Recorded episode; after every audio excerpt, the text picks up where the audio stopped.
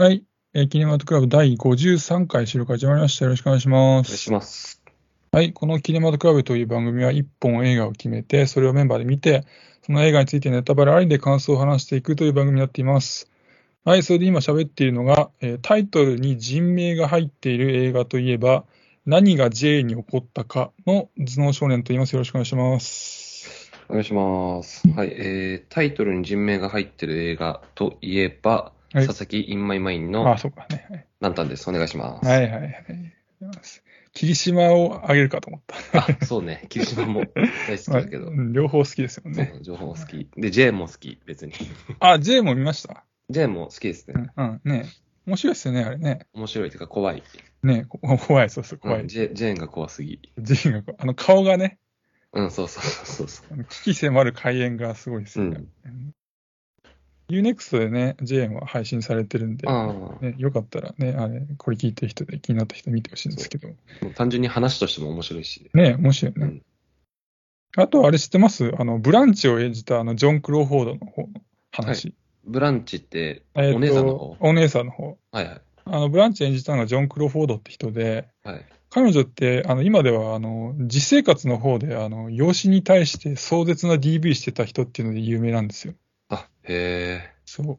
あの、そう彼女の死後に、その養子が、あの、暴露本を出版して、うん。それで発覚したんですけど、で、その暴露本が原作の、愛と憎しみの伝説っていう映画もあって、うんうんで、その映画の中で、あの、ジョン・クロフォードが、こう養子に DV してるシーンがあるんですけど、うん。うん。それがめちゃめちゃ怖いんで、え 怖いのが好きな人には結構ー、おすすめですほ。どね。YouTube でね、その DV シーンは多分見れるんでね、うん。まあ、気になったら、もし見てそそれはジェーンを演じる、ジェーンというか、ブランチを演じる前にやったことなのかな？あとの、えーっとね、時系列どうだったかな？結構被ってたり、その時期、じあの、クロフォードのキャリアで言うと、じあの何が J に起こったか割と終盤の方なんで、あ、そうなんだ。うん。もしかしたら前かもしれないな。うんなんかね、話によると、そのジョン・クロフォードがうん子供がいなくて、でもなんかその世間的にその子供を育ててると、なんかその尊敬されるみたいなまだ時代で、うんうん無条件で。うん。それじゃあ養子もらおうみたいなのもらっ軽い気持ちもらったんだけど、ほだんだんなんかそうなんていうの、仕事とのあれバランスとかもあって、イライラしちゃって。なるほどね。ていう映画みたいな。うん。はい。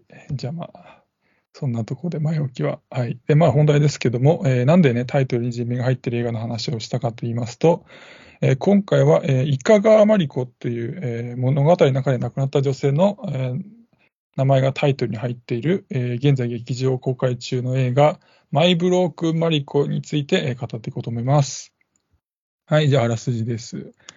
えー鬱屈した日々を送っていた会社員 C の友代は、親友のイカ川マリコが亡くなったことをテレビのニュースで知る。マリコは幼い頃から実の父親にひどい虐待を受けていた。そんなマリコの魂を救うため、シーノはマリコの父親の元から遺骨を奪うことを決意。マリコの父親と再婚相手が暮らす家を訪れ、遺骨を強奪し逃亡する。マリコの遺骨を抱き、マリコとの思い出を胸に旅に出るシーノだったが、てんてんてんっていう話になってます。はい。で、監督が棚田由紀さんという方で、えー1975年生まれ、北九州市出身、えー2001年初監督作、モルガピアフェルムフェスティバルでグランプリを受賞。2008年に100万円と苦虫女で、日本映画監督協会新人賞を受賞し、気鋭の女性監督して監督として注目を浴びる。その監督作に、えー大島優子主演のロマンスや、高橋一生蒼井優ダブル主演のロマンスドールや、高畑充希主演の浜野朝日の嘘つきどもとなどがあります。はいでキャストが、えー主人公のシーンを演じたのが長野芽郁さんで、えー2009年から女優として活動、2015年に俺物語でヒロインに抜擢され、2017年に初主演映画昼中の流星をはじめ、えパークス定一のクリミックスといった映画に出演。2018年に朝ドラ半分青いでヒロイン役を演じる、えー去年の映画出演作には、地獄の花園、キネマの神様、そしてバトンは渡されたなどがあります。はいマリコを演じたのがナオさんという方で、えー2018年に朝ドラ半分青いで主人公の親友役を演じて注目され、同年テレビドラマあなたの番ですにレギュラー出演し、えーその開演ぶりが反響を呼ぶ。うん翌年映画初出演。えーその後、スマホを落としただけなのに、囚われの殺人鬼などのえー話題作に出演しています。うんで最後が、えー、牧を演じたのが久保田正孝さん。えー2006年俳優デビュー。えーその後、ゲゲゲの女房、えー大河ドラマ、平の清盛などに出演。花子とアンで知名度を高め、えーデスノートなどでブレイク。その後、64前後編や、えー東京グールなどに出演しています。はい。はい、じゃあ、情報はそんなところで、えー早速、マイブロックマリコの感想を語っていこうと思うんですが、ランタンさんはいかがだったでしょうか？はい、えーっと、うん、映画を見るときって、まあ、その映画はいを楽しむために見ていて、はいで、まあ、必ずしもこう、何かそれが自分の人生に影響を与えるものであってほしいみたいなことを思ってるわけではないんですけど、たまに、こう、その時の自分の心の向きみたいなのをうん。スッと変えてくれる 映画っていうのがたま、稀にですけどあって、はい。マイブロックマリコは、まあ自分にとってはそういう映画になったかなっていうふうに思いましたね。その、舞台挨拶だったかな誰かが、この映画について、その、うんひどいことばかりが起きるんだけど、うん。その見終わった後に、こう、爽やかな気持ちになるうんみたいなことを言っていて、うん。うん。うん、なんか本当にその通りだなっていうふうに思いましたね。なんかこう、不思議な読後感というか、うん鑑賞後感みたいなものがうん。ある作品だなって思いました。うんで、なんかこれを言うと、これ、この映画刺さりましたって言うと、はい。え、何？じゃあ、お前死にたかったみたいな、なんか、そんなふうに思われそうなんでまあ、そん思うかな。はいはい。まあ、そんなこと場は合によっては全然なくてね、うはいんはい、いい映画だったなと思いました。え僕はですね、えーまあ、ほのかになんか哀愁を感じるロードブーミーが好きなんですけど、まあ、うん今作は割とそういう感じで好みでした。うんで、登場人物が少なくて、なんか上映時間も短く、非常になんかシンプルな作品で、その辺も好きでした。はいうんで、まあ、本来はそのマリコの遺骨を抱えたシーノの一人旅なわけですけど、あの、まあ、シーノがこう、マリコがこう絡んだ回想だとか、こう、マリコからの手紙が、このマリコの声で読まれる、劇中読まれることで、なんか本当に二人の旅に感じられて、その辺も良かったなとうん思いました。で特にあの夜行バスで、あのシーノが少女のマリコがと寄り添って寝ているシーンがあってあったんですけど、あそこがなんかグッときましたね。好きなシーンでした。はい。で、今作は、あの、邦画らしいとも言える、あの、絶叫演技が割と多かったんですけども、うんまあ、主人公のシーノが荒々しい性格だったんで、その絶叫演技,、演技もあんまり全然引っかからず、割としっくりきて、その辺も良かったなと思いました。うんはい。で、まあ、今作は、あの、まあ、シーノの回想っていうことで、あの、現在と過去の場面が頻繁にジャンプする構成なわけですけど、うんで、まあ、これって場合場合によっては見にくくなる場合もあるかと思うんですけど、うんまあ、今作においては、あの、回想中、あの、シーノのナレーションが入ったりとか、まあ、それがそのシーノの回想だってはっきり、はっきりと分かる作りになってて、うんで、あと、その現在以外のパートって、そのシーン一つ一つが短いんですよ、結構ね。うんだから、その、あんまりその見にくさ、見にくさも感じなくて、その辺も良かったかなと思いました。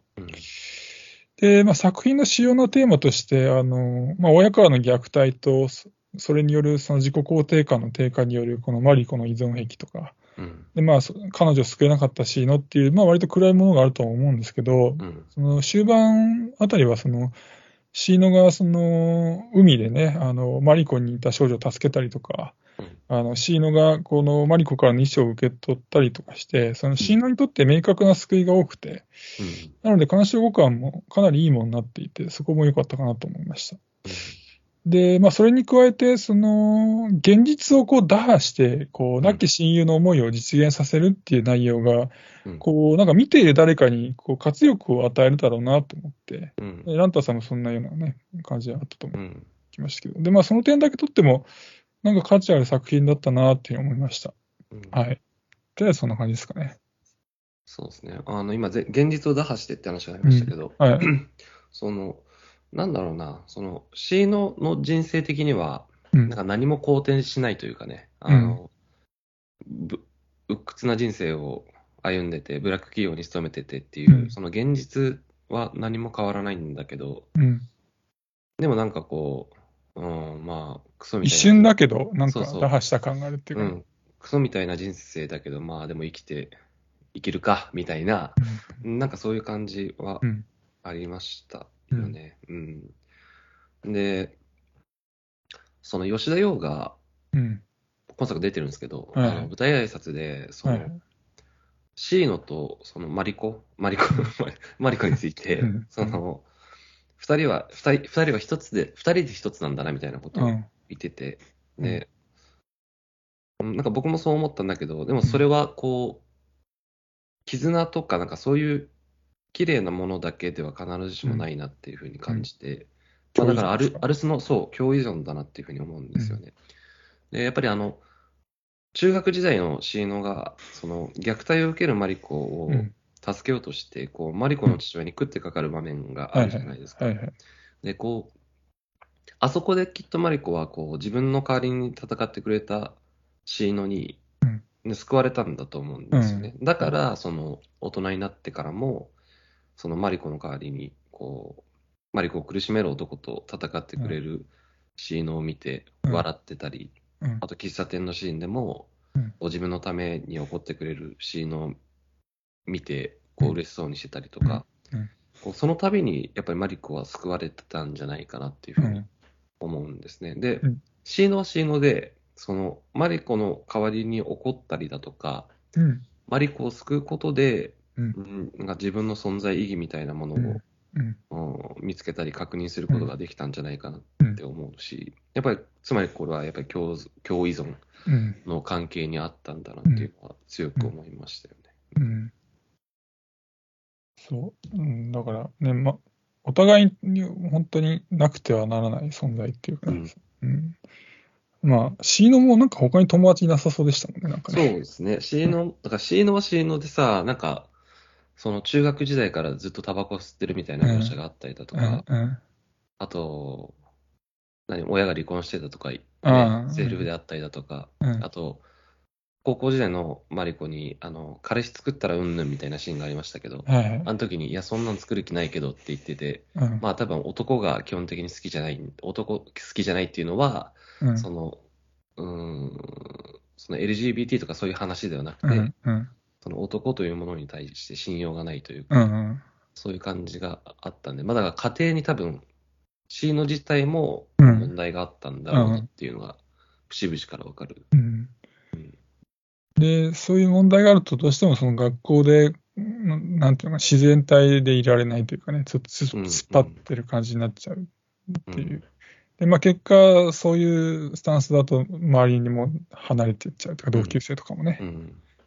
で、どんどん孤立していっちゃうんだけど、マリコは違うっていう。そうですね。ねそこがまた、だからシーノはシーノで本当苦しんでますよね。うん。うん。あと僕は、あの、キャストで結構、印象的だったとこ多くて、あの、久保田正孝が演じた、あの、牧雄っていう人ですけど、うん。まああの、死のうとししててね、彼も、ん。過去、過去にね。で、うん。そういう経験から来る、その、えーそそういう人しかわからないような理解とね、うん。優しさがあったりとか、うん。で、まあ、あと、あの、穏やかな語り口調とかね、も含めて好きな登場人物で、その、なんか、銅のシードに対して生の巻をっていう感じで、作品の中でこうバランスが取れていて、その辺も良かったかなと思いました。そうですね。だから僕、あの、久保田正孝の演技について、はい。こう何か思ったっていう経験が一度もないんですけど、はい、はい。今回の久保田正孝はすごい良かったなって思いますよね。だかはい、ら、はい。は、もう最初に登場した時点で、いや、お前絶対過去になんかあったやんって思わせるようなキャラクターで、うんまあ、後からね、あの、自殺を図ったことがあるっていうことがわかるんだけど、うん。うん。あ、あの久保田正孝すごい良かったです。ねえ。うん。あとは、あの、吉田洋が演じた田村京子っていう人物も、まあ、あの、うん鬼畜とも言えるマリコの父を、あの、真人間に近づけて、うん。で、まあ、ラストでは、あの、マリコの手紙をこう、シーノに渡して、うんまあ結果シーノも救っていて、なんかまるでちょっと女神のようにも感じられて、うん。その登場人物、あ、登場時間はね、短いんですけど、結構ね、うん。か彼女も印象的な人物でしたね。うん。うん。そうですね。あの、こう、あの、なんだろう、はい高校時代のマリコが、はいはい。その、教室で、もししーちゃんに彼氏とかできたら私死ぬからって言うじゃないですか。うん、重いですね、そうそう、私のこと嫌いになったり、うん。私より大事な人ができて、なんか私のことをほっといたら私死ぬからみたいなこと言って、カッターで切るでしょ？そうそう。カッターで手首を切るシーンがあるんですけど、うん。はいなんか、あの考え方に陥ってしまった時点で、はいはいもうマリコが死ぬっていうのは避けられなかったんじゃないかまあなってね、もうかなりあの時点来てますよね思うんで。すよね。うん、そう、来てるし、なんか、そう思っちゃった時点で、こう、まあ、シーノはね、男嫌いというか、別に彼氏なんて作る気ないって言ってるけど、うんまあでも分かんないじゃないですか。いつかシーノに彼氏ができるかもとか、シーノが相手してくれなくなるかもって、はいなんかそういう恐怖に駆られ続けたんだと思うんですよね、はいはいそのマリコは。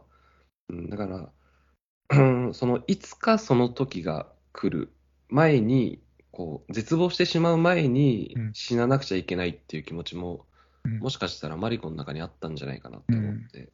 だから、まあ、マリコの人生にとってこう、シーノという存在があってよかったなとも思う反面、うんうん。そのシーノっていうこう、マリコにとって大きすぎる存在にこうん。う苦しめられた人でもあるなっていうふうにう思って、んうんうんなんかそこはすごい複雑でしたよね、見てて。そのマリコのすごいのは、シーノにそういうことを言っておいて、自分はガンガン彼氏を作るっていうう、ん、そうそうそう。その辺も行動に行く可能性がないから、うんえーもう来ちゃってるよなっていうのはありますよね。うんうんでそれでもそのマリコに対して冷たく当たらないシーノっていうのは、やっぱそれだけ依存度もマリコと同じぐらい強かった可能性が高いというかね。そうですよね。だから、らマリコにとっては、だから自分のことを大切にしてくれる人が何人いてもいいとは思ってるんだけど、うんまあ、でもマリ、そのシーノという人物人だけは失いたくないっていう。うんうん、だから何人いてもいいんだけど、特別シーノ、そう、シーノだけは特別っていう感じなんでしょうね。ええだからそう考えると結構暗い作品でもあるんだけど、でも最後まで見ると、うん。割とそんな感じもないという不思議な作品といえば不思議ですけどね。で、まあ、それの関連で思ったのが、あの、作中、あの、時折挟まれる小ボケとか、かコミカルな演技も印象的だだったなと思って、うんうん。あの、シーノが、あの、空っぽになったあの、マリコの部屋を訪れて、そこにいた業者の人が言った、あの、直送っていう言葉を、こう産地の直送っていうふうに勘違いしたりとか、うんあとは、あの、カビだらけのマーチンの靴になんか過剰に反応してみたりとか、うん別にそんな言うほど重く白くはないんですけど、うん。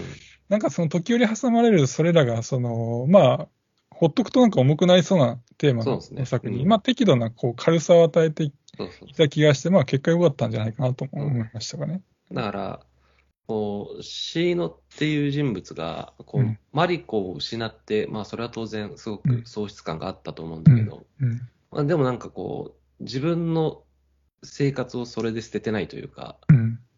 うん、なんかそれでもシーノはシーノであり続けるみたいな、うんそういう強さのある人うん。だったんだなと思うし、あの、うんやっぱり、最初ね、シーノが、なんかラーメン、中華店でラーメンを食ってるシーンから始まりますけど、はいはい。でもこう、マリコが死んだ後も、その、何、カツ丼食ってたりとか、あはい。同じような店ですそうそう、ね。駅弁にがついてたりとか、うんなんかこう、生きるっていうことに本人は、こう、うん、あ諦めてないというかね。うん。タフですよね、そういう意味うんタフだなと思いましたね。うん。だから生まれが結構ハードモードだったんだろうけども、で、友達もいなかったんだろうけども、うん。いろいろやって、まあ、その職場選びはうまくいかなかったのかもしれないけど、とはいえ、ちゃんと社会人としてやってるっていうね、強いなと、彼女強いなと思いましたよね。で、まあ、あとはあれだな、その、あのブラック企業ね、そのさっきん今言いましたけど、勤めてるわけですけど、シーノは。そのブラック企業の立ち位置がちょっと面白いなと思って、まあ、そのシーノがいろいろあった後にブラック企業に帰ってきて、うん。そのまあ、彼女と、まあか、シーノがその、ね、クソ上司ってメモリしてるわけですけど、うんスマホにね、うん。そのクソ上司との会話を見ていて、なんだかほっとするんですよね、最後ね。そうなんだよな。なびっでくりしまそれは、ううんん、それはなんか彼女にとっては、ブラック企業なんだけど、あそこがなんか性の象徴みたいなうんうん。感じだからかなと思ったんですけど、うんそういうブラック企業がなんかそういう存在として描かれてるって、なんか初めて見たような気がうんしたなと思いましたね。うんちょっと面白かったですね。そうなんですよね。なんか、だからブラック、その、最初と最後でやっぱりその、うんあの、あの会社に対するイメージっていうのが結構変わってて、違いますねそうそう。その、なんていうかな。最初は、あのクソ上司は本当にクソ上司だと思ったし、うん あとっととこんなとこ辞めちまえって思うんだけど、でもいろいろあって最後帰ってきた、うん。あのブラック企業というか、あの会社がなんかちょっと愛おしく思えるというか、うん。不思議ね。うん。本当にね、だから、あだからそれがやっぱ生きることうんっていうことじゃないですか。まあ、な別にブラック企業を肯定するわけですうん。うんじゃない、ないけどね。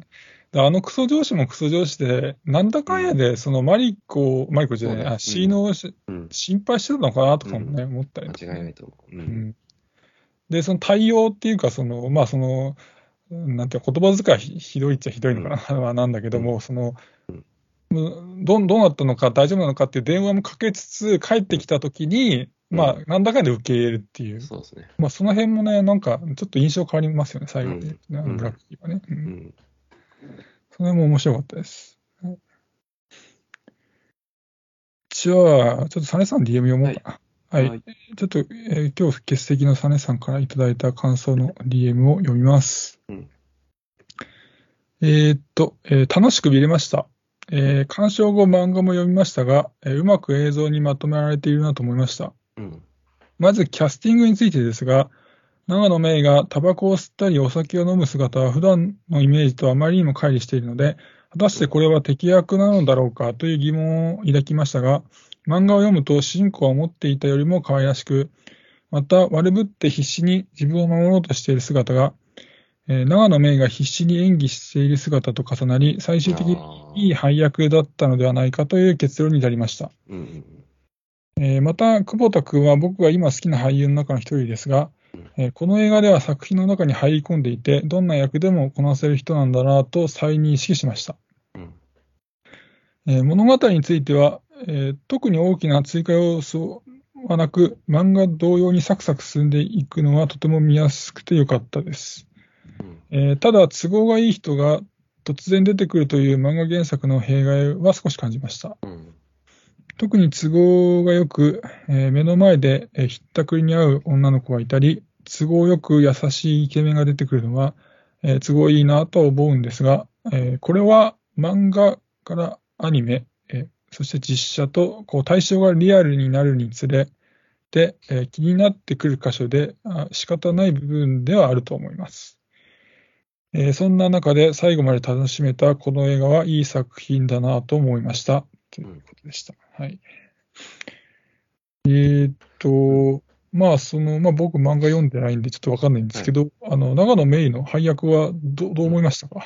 あのね、うーんと、原作のシーノの、まあ、可愛らしい感じっていうのは、長野芽郁が十分表現できてると思ってて、ただ、はいそのビジュアルはい。がやっぱり長野芽郁自身のこの顔の印象とは結構異なるので、うん。まあ、僕は原作ファンでも何でもなかったから、はいはいまあ最初から受け入れられましたけど、はい。例えば僕が初めから原作を読んでて、はいで長野芽郁がキャスキャスティングされましたってはい聞いたら、もしかしたら不安に感じたかもしれないしね。うん、で、そのイメージに引っ張られると、うん、ちょっと受け入れられないって思う人も、もしかしたらいたかもしれないですね。ただ僕は、うん、良かったと思いますけど。なるほど。あと、久保田正孝のことで、えー、佐々木さん触れてましたけど、僕も今作で彼のことがなんか少し好きになった気もして、うん、すごくこう自然な形でこの作品に溶け込んでいたから、なんか魅力が感じましたね。うん、うん。あとは、あの、まあ、都合がいいんじゃないかっていう話も出てましたけど、うん。都合がいいで言うと、もう一個ちょっと僕の中であって、あの、中学時代のマリコなんですけど、あの、なんかあんなにわかりやすく顔にあざがあったら、あの、なんか教師がこの連絡して、こう、児童相談所が動いて、なんか親と引き離すんじゃないかな、みたいなうん。気もして、まあ、なんていうか、リアリティを求める作品ではない気もするんですけど、まあそこもちょっと少し気になったかなっていうのがあって、うん。ただなんか、その流れで、その、マリコについてちょっと考えてみると、まあそのリアリティは、まああんまないだろう、マリコっていう人物を、でもなんか、どこかにいそうとか、特に違和感なく見られるっていううんのは、その役者の演じたナオさんのなんかそのマリコのキャラクター造形がうん素晴らしかったのかななんていうことも同時に思ったりもしましたね。うんうんそうですね。まあ僕、あの、映画見終わった後に原作買ってはい読んだんですけど、はい。あのね、原作、ほとんど原作通りに作ってあるんですよ。はいはいはい。だから、まあ当然、その漫画だったら許されてた部分が、そのはい実写化することによってちょっと気になってくるっていうのは、まあ、はいサネさんと頭脳少年さんが言われた通りあると思うんだけど、はい。まあでも結構、うーんと、そうならないように配慮してるなって思えるような、その、うん映画ならではの追加シーンっていうのがあって、うん。うん。例えば、えっと、長野芽郁がうん。バスに乗るシーンっていうのがありますけど、はいはいあそ。こで、こう、女の子が一人はいはいはいいてね、で、なんか、去り際にその女の子にバスの中から手を振るっていうシーンがあるんだけど。まあ、あれは原作にはないシーンで、ああ、なるほど。うんそう、だから、その、うん登場人物が少ないじゃないですか、この映画って。基本的に。ねうんそうそう。マリコとシーノと、うん。まあ、久保田にしたマキオしかない。はいはい。で、はい。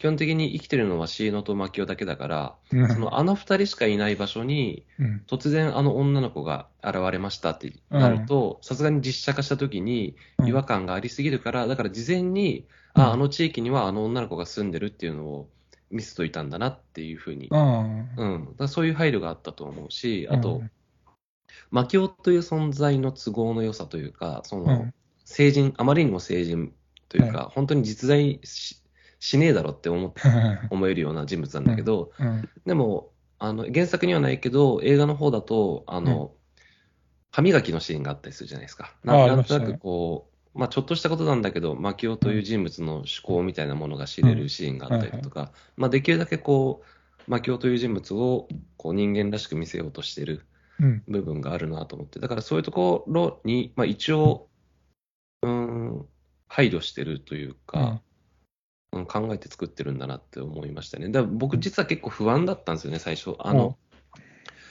棚田由紀っていう人の作品って僕い一つしか見てなくて、それがあの、えっ、と、浜の朝そうそう、日の。さ浜の朝日のそっ卒木どもとなんですけど、あれね、僕最後の結末があまりにも都合良くて、ちはいはいはい。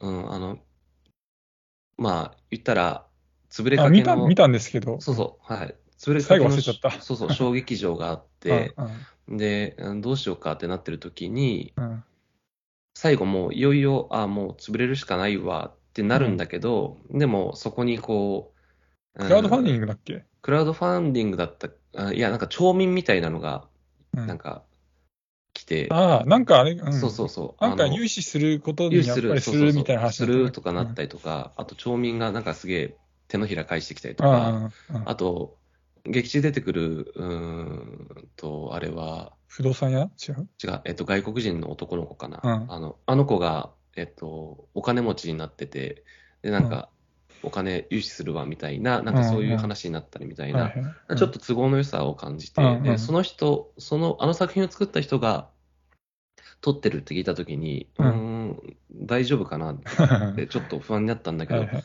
でもなんかそういう配慮があったんで、僕は、うん、考えて作うん。ってあるなと思って、うん。うん、まあ偉そうな話、感心したというか、うん。うん。で、あと、サネさんの言ってる、その長野芽郁ね、うん。あの、長野芽郁が素晴らしい俳優だっていうことを僕は初めて知りました。あなるほど。うん、あの、まあもちろん長野芽郁のことはうん。知ってて前から、うん。まあ可愛い俳優だな、可愛い女優だなっていうのは思ってたんだけど、その作品見たことがなかったんですよね。うん僕もなかったかも。でそんな、なんでないんだろうと思って、フィルマークスではい。長野芽郁で検索して、はいあの、出演作品見てみたんだけど、はいなんか絶妙にね、僕が見たいって思う作品がなくて。わかるわかる。うん、で、さっきも言ったけど、そう僕作品ね、長野芽郁さんのプロフィール言ったけど、うん全部見てないかもしれない。そうそう。ね、えーななんだ、あの、キネマの神様とか、バトンアウトされたとか、地獄の花園とかね。そうそうそう。で、どまあ多分、長野芽郁って、そのうん。ドラマで名を挙げた人だと思うんああ、みたいですね、んかね。その半分青いとか、3年 A 組とかそこら辺だと思うんですけど、僕ドララマも基本的に見ないから、サドラも見ないんだよな、俺も。そう、見ない見ないから、だから長野芽郁の、そのあまりにも高い知名度によって、僕もうん長野芽郁を知ってるけど、うん。でも長野芽郁の演技は一度も見たことがないっていうう、ん。ちょっとおかしなことになってて、だから、どんなもんかなと思って見てたんだけど、すごい良かったですね、うん長野芽郁はね。うん、あーちゃんと力のある俳優なんだなと思って、うん、良かったですね。発見もあってよかったですね。発見もあって、うん、だから初めて見る長野メイが、こう、いい演技をしててよかったなと思いましたね。だからワンチャン、だからここで失敗してたら僕嫌い、失敗してたらって言い方もおかしいけど、こう嫌いになってた可能性もあるなと思って。うん長野さんのキャリア今見てて思ったんですけど、あの、半分青いね、ヒロイン、朝ドラで、あの、うんなったってことで、まあ、主役、ヒロインで主役ですけど、それで主人、あ親友役がその、直さんだったんですね。うん。じゃあその半分青い見てた人は熱いでしょうね、これ。まあそうでしょうね。はい、僕も同じようなね、あれだけど、うんまあ、関係性はちょっと変わってるかもしれないけどね。ねでもプライプライベートでもね、なんか親友だあ、そうそうらしいですね。うんそうなんか監督はそれを知らずにキャスティングしたみたいああ、そうなんだ。なんかすごい縁のある作品ですね。な。ね。それもなんか必要と思いましたけど。うん。ああ。まあ、そんなとこですよ。はいはいはいはい。じゃあ、サネさん、ありがとうございました。はい、ありがとうございました。いいありがとうございました。あと、まあ、一つ突っ込みどころもう一箇所ちょっとあるかなって。まあ、基本僕、コンサート好きなんですけども、まあ、ちょっとあったのとしては、まあ、あの、サネさんもちょっと触れてましたけど、シーノが、あの、道でね、ひったくりに遭うわけですけど、うん。バイクのね。うんまあ、なんか、あんな車もろくに走らない田舎道で、まずバイクのひったくりに遭うのかなっていうのを まあね。で、その後、そのひったくり犯って、その翌日だと思うんですけど、あうんの女子高生を、あれ多分レイプ目的なんじゃないかなと思うんですけど、うん。襲ってたじゃないですか。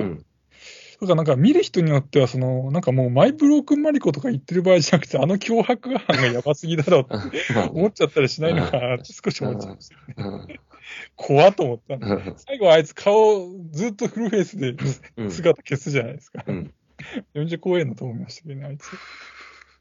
確かにね。まあ都合がいいというか、まあ、なんか突っ込みど、突っ込みようがいくらでもある感じですね、そこに関しては。だからその辺は僕はこの作品に対する愛でカバーしましたけど。うん、そうですね。な見る人によって気になるでしょうね。人によって、そう例えば、長野芽衣も別に、奈緒さんもね、久保田正孝さんも別に、なんとも思思って、結果思わずね、うん。で、棚田幸監督作も別にっていう人がたまたま見てたら、えっ？ていう、う んなったりする可能性はあるのかなと思いいや、ました。でも、不思議なもんで、やっぱりでも漫画で読むとそういうのって気にならないといあ、なんないんだ。ね。な、なんなんだろう。な漫画って、漫画として読むと、そもそもその、なんていうの、フィクションまあ、だよねっていうような前提が自分の中に自然と入ってくるんですかね。うん。だと思うけど、うん。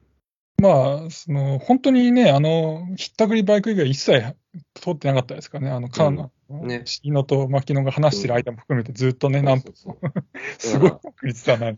そうそう。だから、確確率的にもすごい話だけどうん、でもその、ひったくり犯としてもさ、うんその、センスねえなと思いません？うん。要は、こんなに人通りが、うん、ね、誰とすれ違うかも、下手したら人とすれ違わないから、うんうんそうそう。かもしれない。常識的に考えると、もっと怖く、今、ふと思ってもっと怖くなったんだけど、うん。常識的に考えると、彼は、その、ひったくりするつもりであそこ走ってないんですよ。ああでしょ？だって、あんな人もいないところ走ってるわけだから、うん。ふーっと走ってって、あ、カバンがある、ひったくろ？つって、その、なんていうの？すんごい日常的な行為として、朝道前みたいな感じでひったくってるわけです。うんで、その翌日には女子高生をレイプ目的で襲ってて、あれなんなら殺人事件に発展したって確かに発見でしょ。そんな奴があそこ住んでて、めちゃめちゃ怖えな、みたいなね。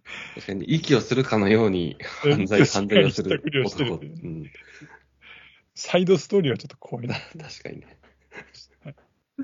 それぐらいですかね、僕は。はい。あの、あと、まあ、これは原作の素晴らしいとこでもあるんですけど、あの、最後に、こう、マリコが死ぬ前に書いた手紙っていうのをシーノが読むじゃないですか。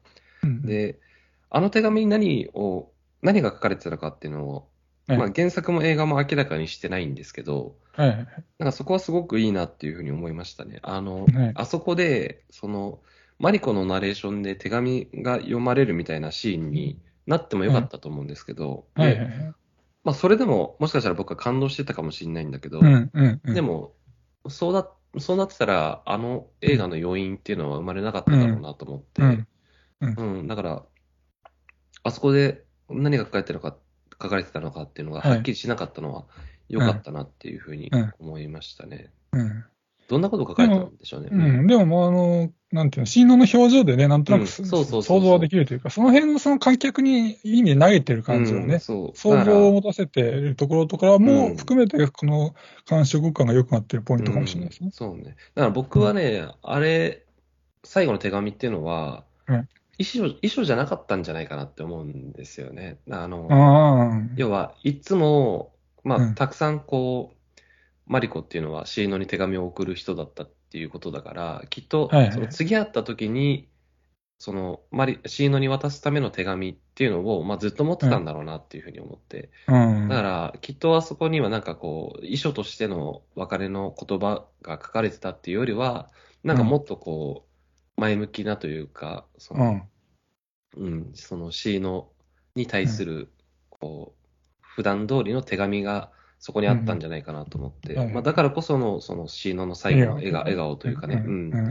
だから、そういうことじゃないかなっていうふうに思いましたね。遺書じゃない方がいいなって思いました。うんうん。僕もそうなんじゃないかと思いましたね。ううんうんで確かに言われてみたらいいなと思いました、あそこね。うんうん。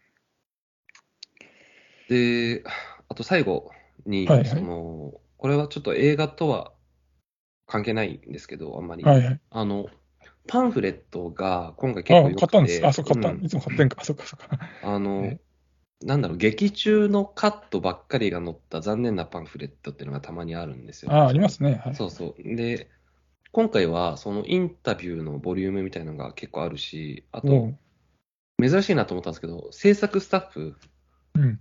が、こう、一人一人ね、ポラロイド写真みたいなので紹介されてるんですよ。えー、いいですね。そういう制作だからこれが、側の人もちゃんとそ出てうそうそう。